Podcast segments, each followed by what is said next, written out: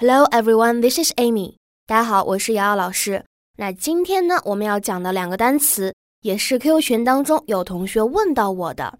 那他们的拼写呢，其实就是非常相像的，很多同学呢翻译也搞不清楚。第一个呢叫做安静的 quiet，quiet，而第二个表示相当的、非常的，读作 quite，quite。好。那么在这里呢，同学们听我读这两个单词，有没有发现区别呢？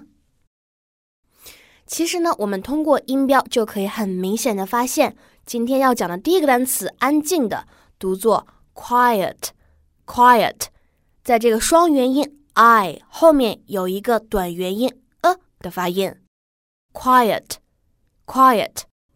而相当的、非常的这样一个表示程度的副词呢，在它朗读的时候没有这样一个短元音 a 的发音，直接读成 quite，quite 就可以了。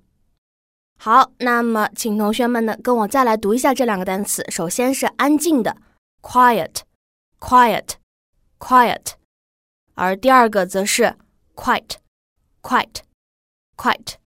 那还有一个词呢，长得跟这两个也是非常相像，表示退出，读作 quit，quit，quit。OK，这里呢，它的发音啊没有双元音，只有一个非常短促有力的单元音 e 的发音。好，跟老师呢来读一下下面这个句子，说我的工作呢很无聊，但是我不能辞职。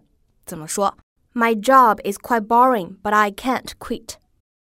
好，今天的作业呢也比较简单，希望同学们呢回复音频。首先呢，来朗读一下这三个单词，分别是 quiet、quite、quit，以及最后这样一个句子：My job is quite boring, but I can't quit.